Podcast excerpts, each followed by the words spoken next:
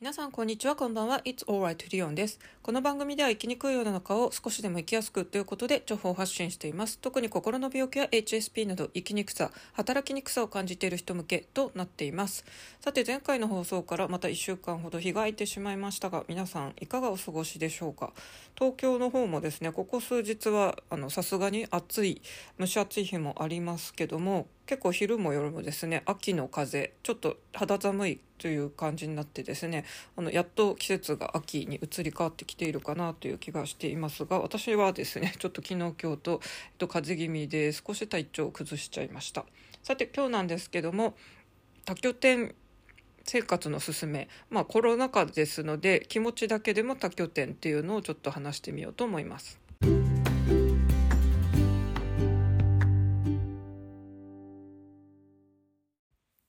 だまだコロナ禍ですけどもこう大きな変化の中でですねプラスとなったと考えられるものの一つがテレワークが広まったっていうのがと大きいかなと思います。それまでのこう出勤するっていう働くスタイルからですね在宅ワークが可能になった。もっと言うとですね、まあ、一部の職種の人には限られますけども全国を拠点ですね多拠点とか、まあ、ワケーションということでですね半分もう本当に旅行しながらとかですねそういう働くスタイルも可能になりました。あとは普段東京で、まあ、半分出勤半分在宅みたいなあの働き方ができる人っていうのは結構郊外週末は郊外のこう拠点で過ごしますっていう人も増えてきたりとか逆に東京のこう会社に出勤する人もですね、まあ、東京じゃなくてもうちょっと近郊の例えばちょっと私はあんまり土地勘ないんで分かんないですけど鎌倉とか長野とかそういうところにこうメイン拠点を移してる人っていうのもいるのかなっていう気がしますね。で皆さんはこの多拠点生活とかこう割と引っ越しとかあの OK な人でしょうか？それとも割と地元とか一つの地域にずっといるのが落ち着くよっていう人でしょうか？まあ私はですねこのいろんな過去の話をしてるのでお分かりの通りそして関東に来てから私は3年経ってないんですけどももうすでにですね埼玉埼玉東京と部屋も3か所変わってますし、まあ、職場もですねフルタイム勤務の社保とかつく大きい転職だけでもですね3つあの変わってますのでで今度4つ目に取り掛かるという感じですね。3年も経ってなくてすでにこの引っ越しとですね転職回数がそれを超えてる数っていうので相変わらず変化が多いっていうのでまあ私は多分前世にジプシーでもいたのかなっていうぐらい流浪の民化してるわけですけどもまあそれでもですね一応心の中にはずっと札幌ふるさと札幌っていうのがあって、まあ、あとは東京で何かがあってもですねすぐに札幌に帰ってもいいと思ってるぐらいで普段あの不動産の賃貸のですねサイトを見るの私好きなんですけども、まあ、あの土地勘があるんで結局ですね札幌の賃貸情報を見てることも多いです。東京とか見ててもですね正直なんだか10万以上する家賃のお部屋とかで、まあ、いいなと思ったらほとんどがですね123万とか15万とかもなんかすごいのになると20万超えしててですねもう私の経経済感覚からと今のこの収入状況からするとですね全くそんなとこには住む余裕がないんですね なんか現実味がないんですよねなんで結局はやっぱり札幌ってこうあの家賃安いってこうあの日本全国の人からも言われているんですがやっぱり他のところはちょっと安いのもありますのでまあ何かあったら帰るぞということでいつもちょこちょこ見ています。でこの前ですね北海道物産展たまたま東武池袋に足を踏み入れたらやっててですねラッキーということで、まあ、私当然土産港もともとふるさとの食べ物などですね懐かしいのとかを買ってるわけなんですけどもまあ私ですねもともと夢リストとか100のやりたいこととかにはこの多拠点生活をしたいっていうのは昔から書いてたんですね。昔はやっぱりこう海外の都市も入れてたんですよね。まあちょっと無理かもしれないんですけどニューヨークパリ東京札幌みたいな感じで書いててですねまあその他世界各地みたいな風に書いてたんですが、まあ、ちょっと海外はなかなか非現実的かなっていうのと、まあ、コロナ禍だよっていうこともあってですねまあ少なくとも東京札幌を行き来するようなスタイルっていうのは憧れているんですけども、まあ、現実問題今は行ったり来たりはしてないですが、まあ、なんだかんだ言ってですねこううまく実現はできてないながらも、まあ、気持ちはいつもその札幌の天気とかチェックしてることもありますしその賃貸もチェックしたりもしてて本当に何かあったらこうすぐに帰れるようにっていうので割とですね札幌のこと考えてることも多いのでまあなんか心の中でのこう2拠点生活を私はしてるのかなっていうのがあります。あとは何しろですね40数年私が来たのあの関東に来たのは確か44の時44年。まあ私タイにいたのは1年もいなかったんでまあ基本ほぼ40年プラス数年をですね札幌で育ってる人間がですねまあ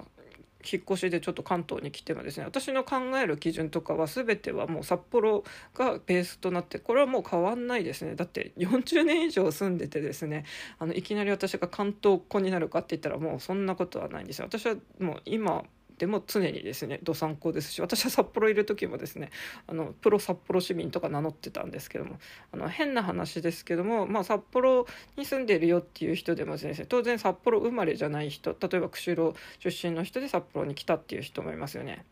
で、私も含め友達とかもですねもともと札幌生まれの札幌育ちっていう人も当然札幌市民の中には一般いっぱいいてですね私はそういう札幌生まれの札幌育ちっていう人のことはプロ札幌市民と勝手に呼んでて自分もそうなんであのそう言っててですね私は今今は元プロ札幌市民と勝手に札幌友達と話す時言ってますけどもまあそんぐらいやっぱ札幌好きなんですよね。であのまあ心気持ちだけでも私はもうすでに東京札幌と2拠点持ってんなっていうのでなんかやっぱり足りないものを考えてるとですねこう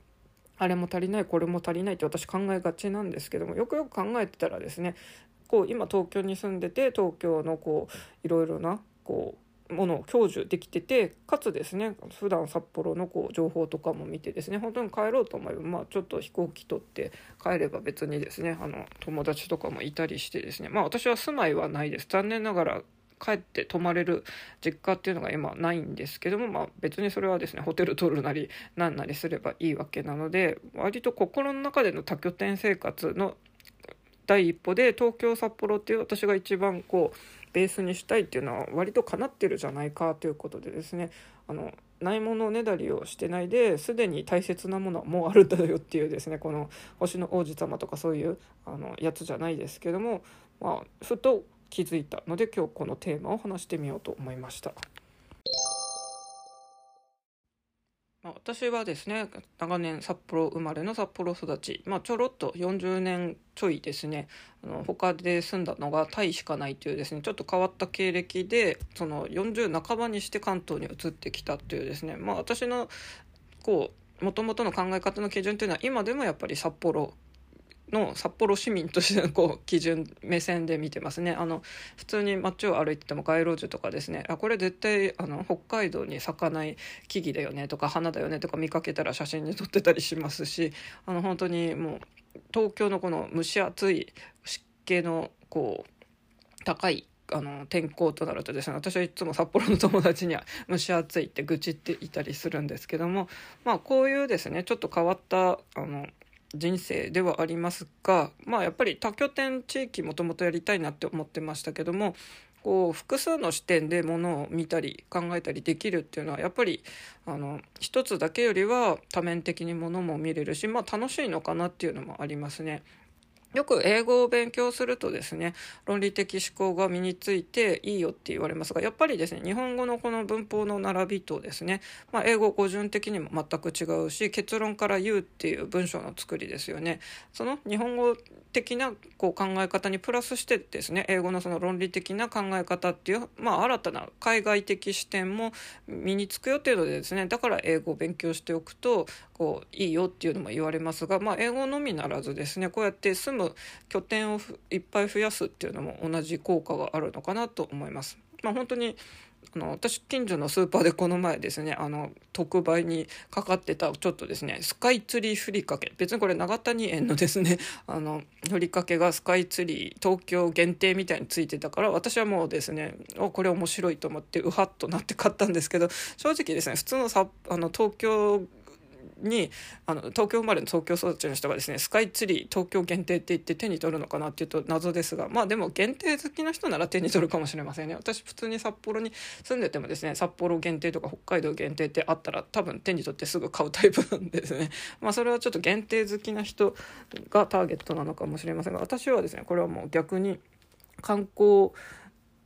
者のこうお土産気分です。お東京スカイツリーなんかふりかけなんていいじゃんっていう感じでですねそのシリーズもう一個あのお茶漬け？東京限定お茶漬けっていうのもあったんでそれも買ってきたりしてですね、まあ、こんな感じでいつまでもあの東京おのぼりさん気分は、まあ、多分あの私が東京を全てあの案内できるほど詳しくなるほどずっといるのかはちょっと分かりませんけどもとりあえずですねなんとか覚えれた地域としては、まあ、池袋新宿最初の研修で通ってたのが、えっと、新宿であと次は池袋が勤務地となってたりしたのとあと埼玉にいたのでですね埼玉県人のやっぱり首都といえば池袋ですね。一番こう足を運びやすかったんで池袋新宿とこう慣れていってですね次に慣れていったのは秋葉ですか？秋葉もでも最近やっと出口があの3つ出口ありますけど私が行きたいところはなんか登ったり降りたりしなきゃいけないことに最近初めて気づいてそうこの東京のですね あの JR, JR だけじゃないですね。この電車のあの北海道だとなんか降りるなら降りるだけとかですねこの登ったり降りたりっていうのがなかったんで秋葉のその私が行きたい窓口出口もですねいつもこうなんか間違ったところに出ててですねあれなんここに出ちゃったけどあそこに戻るのどうだっけっていつもすっごい迷ってたんですが最近やっとですね行き方を覚えたっていうぐらいですねあと渋谷もですね最初は全然分かんなかったですねもうなんかいつも工事してるしなんじゃこれって感じだったんですけど最近ちょっとだけ覚えたかなっていう気がしますがただですね渋谷坂が多いなっていうのをすごい感じますね。あの道玄坂とかまあなんかよくそれこそですね あのベスト10とかああいう中継とかでそういう地名が出てたようなあと赤坂って坂とかついてますねそういえば。なんか東京坂多いですよね。その渋谷歩いててもですねグイーンって上り坂なのがきついなとか思いますが正直札幌ってそんなに坂ないですし埼玉県でも割と平坦だった気がするんですよね。私札幌でクロスバイク買ってそれは引っ越してきて持ってきてますが埼玉では割と乗ってたんですよね。普通にこう自転車走るあの車道の横の自転車ゾーンとかもかなり広く取ってる地域とかもあって私と2個目に住んだところはその自動自転車がすごい快適にまっすぐ走れるところがあってですね私は勝手に「俺のストレートライン」と心の中で読んでてですねそこはかっ飛ばして走ってたんですが東京でですね自転車乗ろうと思ったら坂多いし、まあ、止めとくことところもなんだかあんまりないしっていうのでですね正直あの普通に徒歩で、えー、と移動してる方が多いかなと思いますで最近ちょっとですね自転車の乗ってないんでタイヤの空気が抜けてきてやばいなっていうのもありますが坂多いなっていうのとこの前ですね初めて六本木ヒルズに足を踏み入れましてまあまあこの地名を見るだけでもですねこう田舎者としてはですねおおって感じであの赤坂とかこうなんか書かれてるだけでも私はですね普通に写真を撮ってですね札幌の友達になんか送るぐらいのこうおのぼりさん的ですね。と少し前に初めてスカイツリーに、えー、と行って、まあ、観光らしい観光といえばそれぐらいかなという気がしますね。東京タワーは、えっと、大学の時の1回就職活動で、まあ、基本私のうちはそんなにあの裕福じゃなかったんでですねあのその大学も私が道外の大学受かってもですねあのそれを支える費用は送らないよって言われてたりとか、まあ、就職もあの道外はダメって言われてたんで結局道内しか選べなかったんですが1個だけ記念受験でですねあの東京に受けに来た時の帰りに東京タワーに1回行きましたね。あと何かの時ももう1回ぐらい行ったような気がしますがスカイツリーは初めてでした。と逆にっったことがまだないのそれをそもそも珍しいと思われますが東京ディズニーランド行ったことないですし、まあ、いわゆるあのディズニーシーとかそっち系ユニバーサル・スタジオとかそういう系全然行ったことないですしあと,、うんとスカイツリーは行ったけど。あそう上野動物園もまだ行ってないんですよねこうパンダとかハシビロコを見てみたいなと思いますが私美術館は好きなんでですねあの上野の美術館の方は、えーと、行てますねあそう今ゴッホ展が来てるんでゴッホ展行きたいなと思ってますがやっぱり文化施設がこういろいろあって世界のこういう名作とかがさっくり見れるっていうのがこう大都市の魅力ですよね。あと去年の冬ちょっと創業のいろいろ相談でですね丸の内のちょっと事務所に通ってたんですけどもちょっと丸の内のですね クリスマスのあのイルミネーションとか見てちょっと衝撃受けちゃいましたね。本当パリのシャンゼリゼじゃないですけど 何このおしゃれな空間と思ってですね。で本当にイルミネーションがこう輝く時期にちょうどあの通ってたんですね。初めてそれを見てですね何これと思って綺麗すぎと思ってなんかちょっとこれ東京の人しかこんなの楽しめないなんてずるくないって思うぐらいすごいなと思いました。まあそんな感じでですね日々歩くところがやっぱり初めてのまあ私からしたら本当に観光じゃないですけども驚きの発見でですねまあ一応なんか気持ちは札幌市民としてまあ都民として一応ですね住民票とかもこっちにありますがまあ本当に視点としてはですねいつまでも札幌おのぼりさん気分でですね 東京を眺めてるっていうちょっと不思議な、まあ、気持ちの上でのデュアル生活に拠点生活してるんだなっていうのがあります。で今度はですねあの池袋新宿とはまた違う地域で、えっと、フルタイム勤務をするんでですねちょっと私からすると未開の地の方面へ出勤することになるんでそれもまたちょっと不思議だなと思います、まあ、もうちょっとですねこのコロナ禍が落ち着いたプラス私の収入面が落ち着いたらもっとあの東京観光とかしてみたいなと思っています。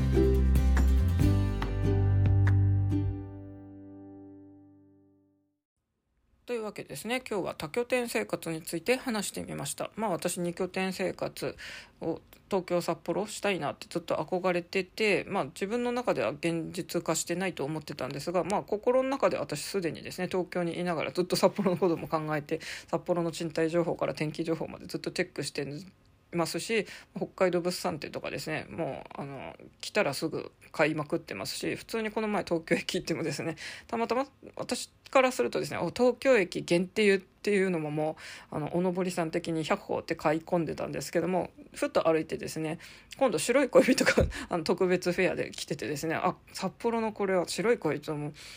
どさんこならもう好きだよねって言って買ってですねなんか東京もお土産として買いつつですね札幌のものもですね、まあ、地元民としても好きでしたけども、まあ、今は手に入りにくいということで東京札幌どっちのお土産もゲットするというですねなんか二重拠点もできてるじゃないかっていう気持ちの上ではこれもう楽しめてんだなっていうのでですねすでになんかあったんだなっていう話とかですねなんで今日この多拠点の話をしようかなと思ったかと言いますと海外出張が多くてですね世界中を飛び回っている男友達の人からですね急に LINE 電話でですねタイのあの暮らしについてちょっと聞かれたんですよ。でなんでそんなこと聞いてくるのって言ったらやっぱりその人はですね老後の生活を考える時に、まあ、日本の将来が割とこう暗い展望の未来予想図がこう多いのでですね海外もありかなっていうので、まあ、その人は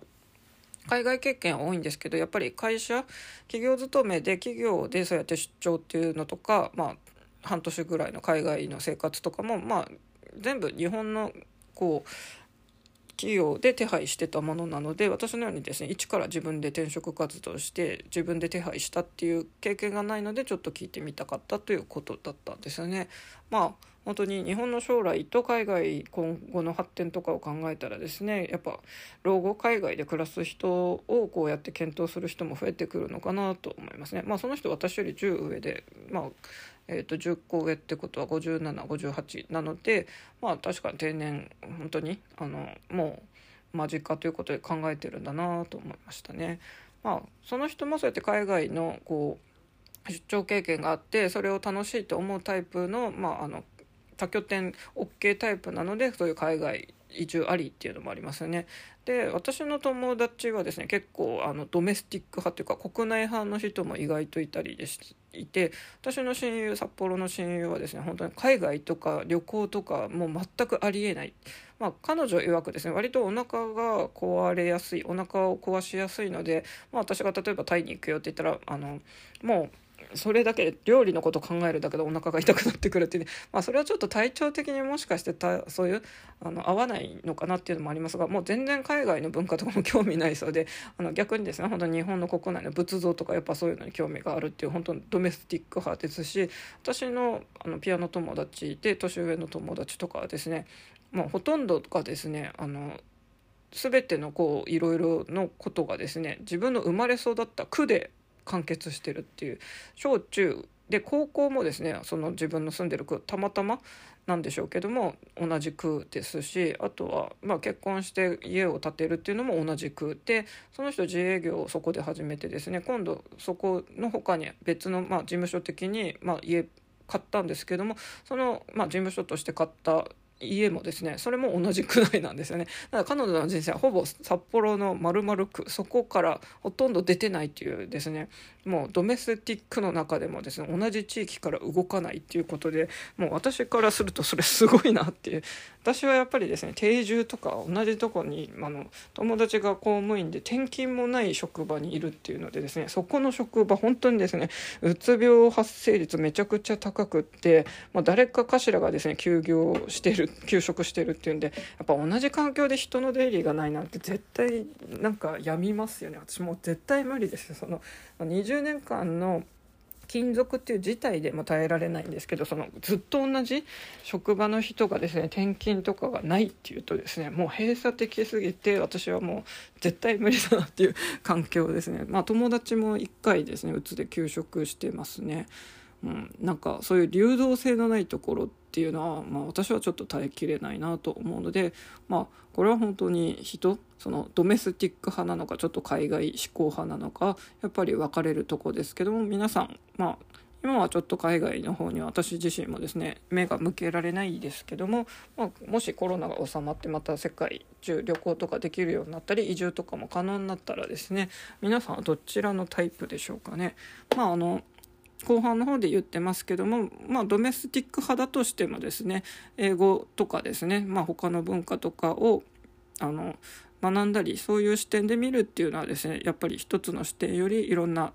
方面からものを考えられるということでですね、まあ、そういうのはあのいろいろこう生きやすいヒントになるので、まあ、興味がある人はですねこう他の日本以外のことにも目を向けてみるのがいいのかなと思いますただ私のさっき言った仏像とかが好きな友達にはですね 一切海外のことには興味ないっていう人もいるんでそれはそれで国内を極めていけばいいのかなと思いますのでまあ本当人々人間いろいろいるなっていうことで終わろうと思います。えーと、私ですねこ昨日今日とちょっと風邪気味ででしてあのちょっとだけ、うん、7度ギリギリのですね微熱が昨日の夜出てたりしてですね熱の高さとしてはコロナのワクチン2回目の時の方がちょっとだけ高く出てたんですが正直あの時はですねただなんか熱が上がってるっていうので私は大して辛くなかったんですね。それこの風邪症状私喉から来るタイプなんですけども風邪症状で本当に37度0みたいな対して熱としては全然高くないんですけども喉がちょっと痛くなってだるくなってっていうこっちの風邪症状の方が私が辛くてですね あやっぱ風邪つらいじゃんということで あのちょっと今日は朝あの睡眠多くとってみたりとかあと葛根湯とか飲んだりしてですねあと今日あの今年の秋初めての鍋物とかで喉とかちょっと体温めたりしてますが急に東京の方もですね風邪とかあの昼でも割と冷たくなってきて私はですね ちょっと前まではですね暑い暑いって蒸し暑いっていうのでなんか夏いつ終わるんだと思ってたんですけど 急にここ23日ですね風が割と冷たくなってですね一気に寒くなってきたんだって私は長袖にカーディガンとか着て歩いてたんですがまだまだ街行く人はですね半袖の人とかもいるんでですね え寒いじゃんそれっていうなんかやっぱ気候の変化にちょっと敏感になってんですかね。更年期世代だからかもしれませんがそれか私がまあ寒がりで暑がりという極端なタイプなのか分かりませんが皆さんちょっとこの季節の変わり目まああの私のようにちょっと風邪気味にならないようにですねそしてコロナにかからないように気をつけていきましょう大丈夫だよ大丈夫あなたはここにいるだけでいいんだよというわけでそれではまた。